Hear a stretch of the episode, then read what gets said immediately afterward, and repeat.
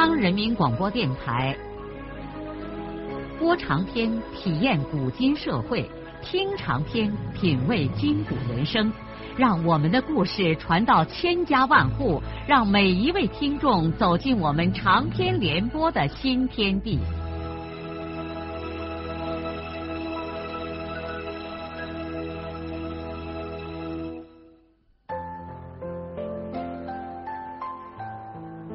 听众朋友，请继续欣赏荣获茅盾文学奖的、由中国文联出版社出版的路遥的长篇小说《平凡的世界》，由李野墨演播。万有书还在不紧不慢的唱着：“少儿的大花儿。”被我离开，心里头有声事，你慢慢讲来。停了好一会儿，润叶才慢慢的抬起头来，不好意思的望着少安。少安哥，你。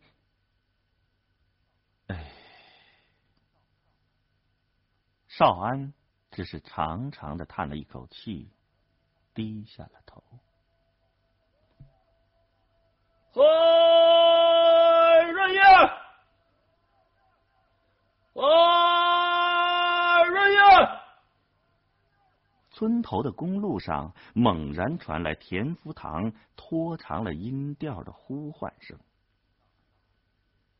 少安和润叶都一惊，扭头看见田福堂正站在村头的公路边上。他显然是看见了他们，但却知趣的没有走过来，只是又叫着说：“润叶，快回去吃饭嘛！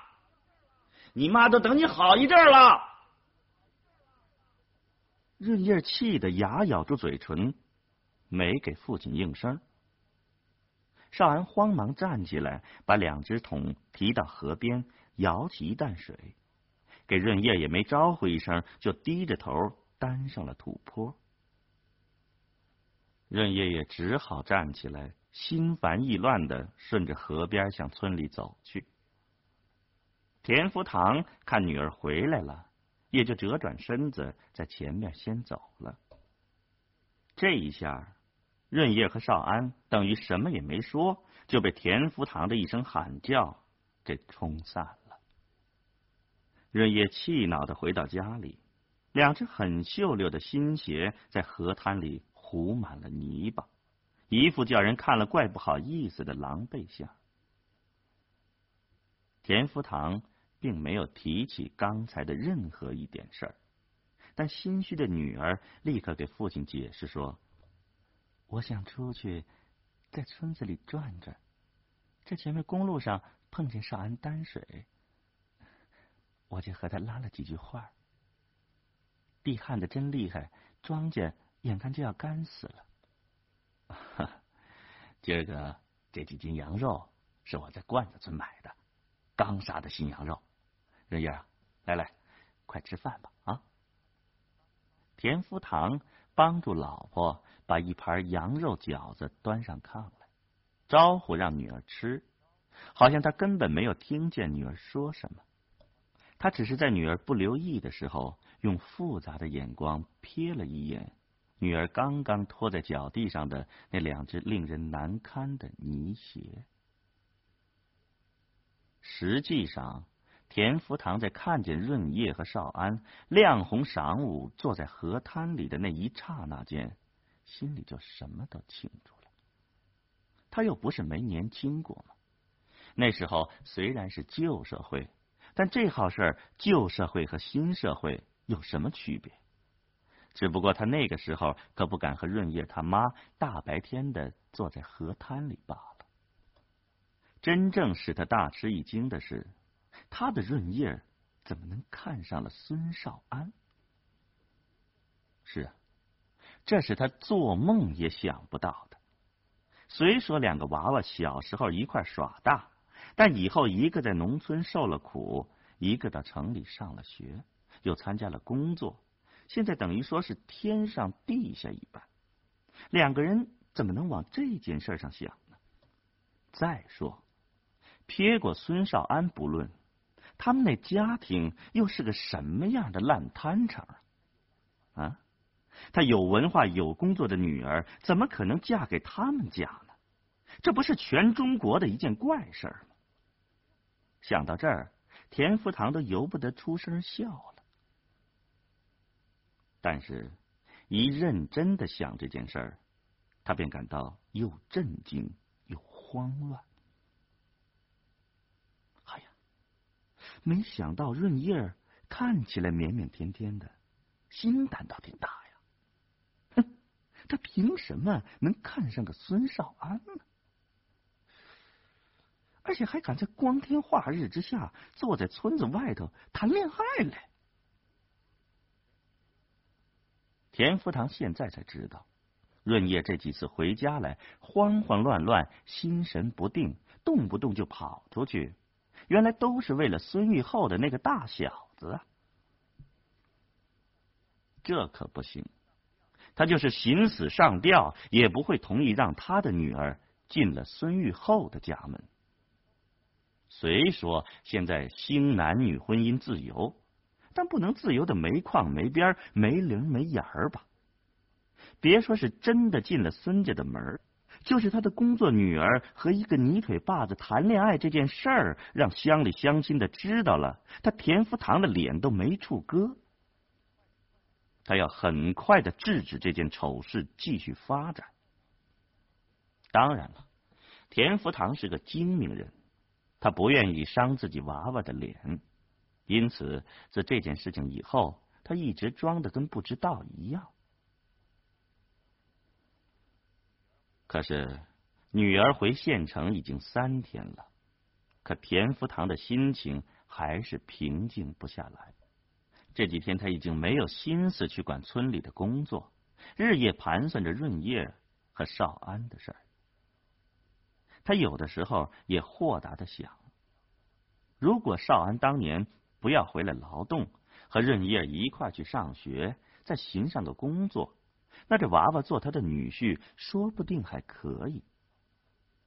因为少安本人他看上来，要是文化再高一点，又有工作，说不定将来还能熬上个大官。反过来再说。要是他女儿没有文化，没有工作，也在双水村劳动，农民对农民，那不要他孙少安扫兴，他田福堂就会直接托媒人把润叶许配给他的。当然，如果是这样，他也就不会嫌孙玉厚家里穷了。到时候他会把少安的光景扶起来的。没地方住吗？他给姑两孔新窑洞。没吃的吗？到他家里来吃啊！可是现在明摆着，这两个人的条件差的太远了。他心里想：哼，孙少安，你这小子也不知道个天高地厚啊！啊，你不在东拉河里照着你那影子，看你能不能配上我润叶儿？你胡骚起我女儿，最后就是落了空。你亏不了啥呀，那还能提高你身价来？可你这不是往我田福堂的祖坟上撒尿吗？活活的往死欺负人呐！啊！你小子甭能，我田福堂啊，也不是个省油的灯啊！田福堂搁就在自家的炕头上，一边想，一边气得鼻子口里喷着热气。他老婆以为他病了，给他拌了一碗鸡蛋糊汤，端在面前，他一口也不吃，也不给他老婆说他究竟是怎么了，只是手里拿着一根纸烟，不断的凑到鼻子上去闻。他突然想到，他应该去一趟城里，他要找福军和艾云，让他两个赶快给润叶在城里瞅下个人家。田福堂以前只是一般的给他俩安抚过这件事儿，这次他要把这当个事儿，好好的给福军和艾云说上一说。想到这儿，他性急的立马跳下了炕，准备先去找一下孙玉婷，让他这几天先替自己照看一下队里的工作。要是他自己不在村里，通常都是把工作委托给孙玉婷来管，因为他觉得孙玉婷对他忠实可靠，做什么事儿又很认真，他放心。再说金家湾那边要是有什么响动，玉婷的耳朵都能逮得住，回来马上就给他汇报了。他也没给老婆招呼一声，就匆忙的出了门。可走到院子里的时候，他才想起来，他有几双旧鞋，原来准备送给这位西皇的助手穿，常记不起给他，现在可以顺手给玉婷拿去。于是他又折转身回了家，对老婆说：“呃，先把后窑里我那几双旧鞋拿张报纸包起来啊。”他老婆不解的问：“那这剩嘞？”我给玉婷让她穿去，你没看见她到咱家来，鞋烂的用烂麻绳子捆在脚上，那连炕都上不去啊！对丈夫要求的任何事儿，润叶他妈都会言听计从的。她寻下一张报纸，把那几双旧鞋包起来，交给了丈夫。田福堂把这几双旧鞋夹在胳膊窝里。就去玉婷家了。玉婷家离他家不远，下一个小坡就到了。一孔不知孙家祖宗上哪代人估下的窑洞，由于多年不修整，山水从破窑岩石中间流下来，把窑面子上的泥皮全都给冲光了。烂石头渣子露在外面，里面住了许多窝麻雀，一天到晚叽叽喳喳的，倒也自有一番热闹劲。院子原来还有个横石片围墙，自打孙玉厚搬走以后，就逐渐的塌成了一圈烂石头。墙角里用着塌墙石头乱垒起来的厕所，似乎连个羞丑也遮不住。田福堂进了玉婷家的窑洞，天还没有黑，窑里就黑乎乎的，看不太清楚了。在暗处的这家人显然都看见他来了。玉婷和凤英两口子都从后炕火锅烙里转出来，热情的让他赶紧坐。田福堂知道没个好坐处，地上连个凳子也没有，炕上的席片又烂的到处是窟窿眼儿。他就站在脚地上说：“嗯，玉婷啊，嗯，我明天想到城里看一下我的气管炎。”那个这几天队里的事儿，你就给咱照看着点啊。罢了，见到俊山，你给他说上一声就行了。啊，对了，呃，这几双旧鞋放下你穿去吧。啊，他说着就把胳膊窝里的鞋放在炕边上。玉婷的三个孩子一扑上来，从报纸里把鞋拉出来，一人脱了一双，在烂席片炕上。半半磕磕的跑着，高兴的呜呜直喊叫。玉婷和凤英激动的不知如何是好。凤英说：“田书记对我们真是关心到家了。”孙玉婷对田福堂说：“田书记，你放心走你的，队里的事儿由我来。你。”你要好好的把你的气管炎看一下啊，身体那是革命的本钱嘞。田福堂不想多待，他说完事儿以后，马上就告辞走了。田福堂在发现了润叶和少安的事之后，第二天中午就心急火燎的赶到了县城。他要让福军和艾云赶快给润叶在城里寻下个人家。当他推着车子进了田福军家的院子的时候，看见艾云他爸正戴着个草帽，在那个花坛里把豆角蔓子往玉米杆子上缠。老汉还没看见他进来，田福堂把车子撑在厨房檐下的阴凉地方，叫着：“哈 哈呃，徐大叔，哎呀，常忙着嘞！你老营务起一块好庄稼嘞。”徐国强老汉一听是田福堂的声音，停下手里的活，笑呵呵的迎了过来。福堂啊，呃，刚到啊。呃，刚到。田福堂一边回答老汉，一边从车子后架上取下来一个大塑料袋。徐国强已经看见那是一袋子金黄的旱烟叶，高兴的说。哎呀，福堂，你又给我带来好干粮了。老汉儿很欢迎这位客人，一来是因为两个人能说到一块儿，二来是福堂常常给他带来一包好旱烟，这是他最喜欢的礼物。徐国强领着田福堂进了自己住的窑洞，忙着给他倒茶水、行纸烟。那只黑猫半手半脚的紧撵着老汉儿。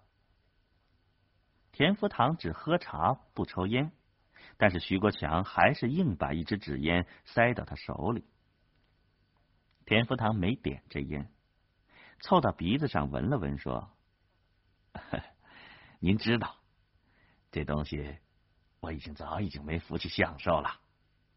不过我还爱迎务个旱烟什么的。”早年间，我烟瘾大，纸烟也抽不起，一年就精心营务一块旱烟。到了对营务这东西，倒有了兴趣。您老不知道，我在村里头营务旱烟这玩意儿是头一把手嘞。现在烟我是不能抽了，可我年年还是在自留地里头种上一点。徐国强从塑料袋里抓起一把旱烟，连连夸赞：“好，好。”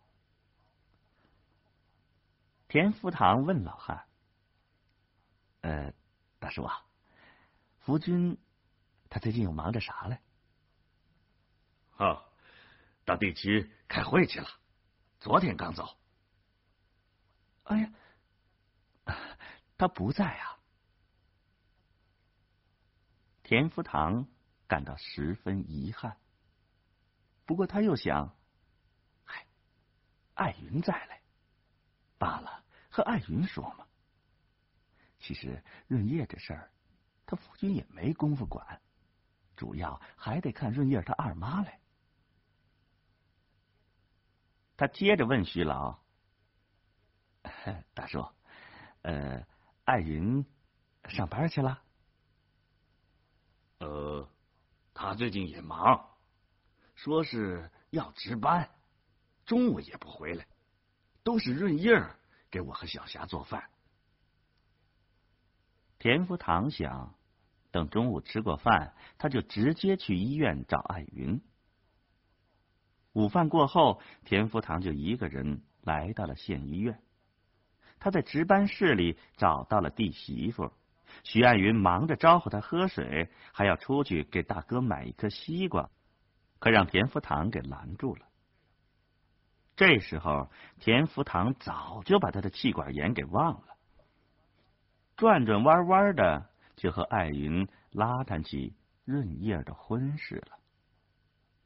当然了，他并没有给弟媳妇提说润叶和少安的事儿，他知道这是女儿的秘密。不能给外人说，包括艾云一家人和润叶他妈，都不能让他们知道这件事儿。他不能伤害他的女儿，他只是给艾云说，润叶的年纪不小了，又在城里工作，他自己呢是个农民，也没办法帮女儿寻下个人家，让艾云无论如何赶快帮助他解决这问题。最后，田福堂是一脸忧愁的对弟媳妇感叹说：“唉，我为这事儿啊，那熬进的整晚整晚都睡不着啊。”艾云听他说完话，就开始给他讲县上李主任的儿子怎样追求润叶的事儿。田福堂像听惊险故事一样紧张的听艾云说完了事情的前前后后，他一时感到另外一种震惊。他没有想到县上赫赫有名的李主任的儿子爱上了他的女儿。可他现在倒也没感到受宠若惊，反而在心里有点莫名的恐。他归根结底是个农民，考虑问题往往从实际出发。他想，我润叶虽说成了公家人，可他到底还是个农民的女儿啊，要和一个大干部的儿子结了婚，那将来会不会受气呀？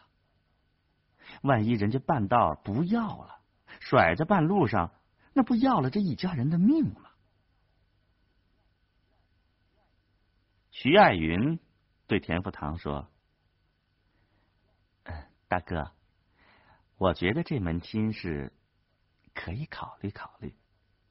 关键倒不是李登云的家庭如何，主要是向前这孩子很喜欢润叶。”啊。呃，可，嗯，那润叶的意思呢？嗨，润叶到现在啊，也没表示个肯定态度。我挺上火，因为李登云一家子对这件事都特热心。艾云一边说，一边把一杯清凉饮料端到了田福堂的跟前儿。田福堂在心里划算着。我润叶儿找少安那样的人家是太低了，可找李登云这样的人家或许又太高了点最好能寻个中等人家，一般干部家庭的子弟就行了。哎，最好不要高出县上的部局长家庭，太高了不好。润叶儿到底是农民的孩子吗？虽说福军和李主任的职位差不多，可润叶是我女儿啊。于是他慢慢的抽出一支烟，闻了闻，对弟媳妇说：“阿云呐，你最好给润叶寻个一般干部家庭。人家李主任那么高的位置，我是个农民。”怕高攀不起人家，大哥，你考虑事情太复杂了。他李登云是多大个官啊？还不是和福军一样？哎，话不能这么说。那我和人家不一样啊。其实这主要是两个娃娃的事儿。再说，人家李登云两口子也都很喜欢润叶。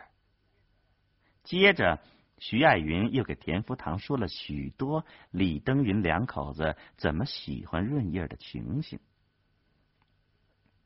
听了这些事儿，田福堂才开始动心了。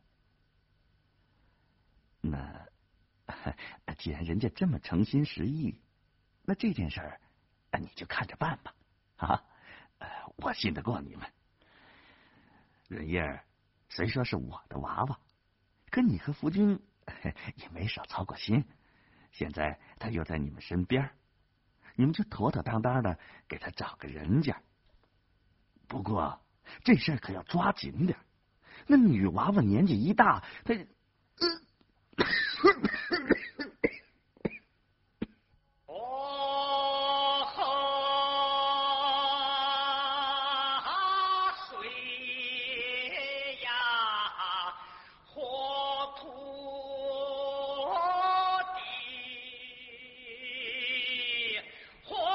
聊的长篇小说《平凡的世界》今天就播送到这里。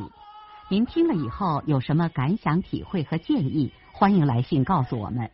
来信请寄中央人民广播电台听众工作部，邮政编码幺零零八六六。请明天继续收听。节目编辑叶咏梅。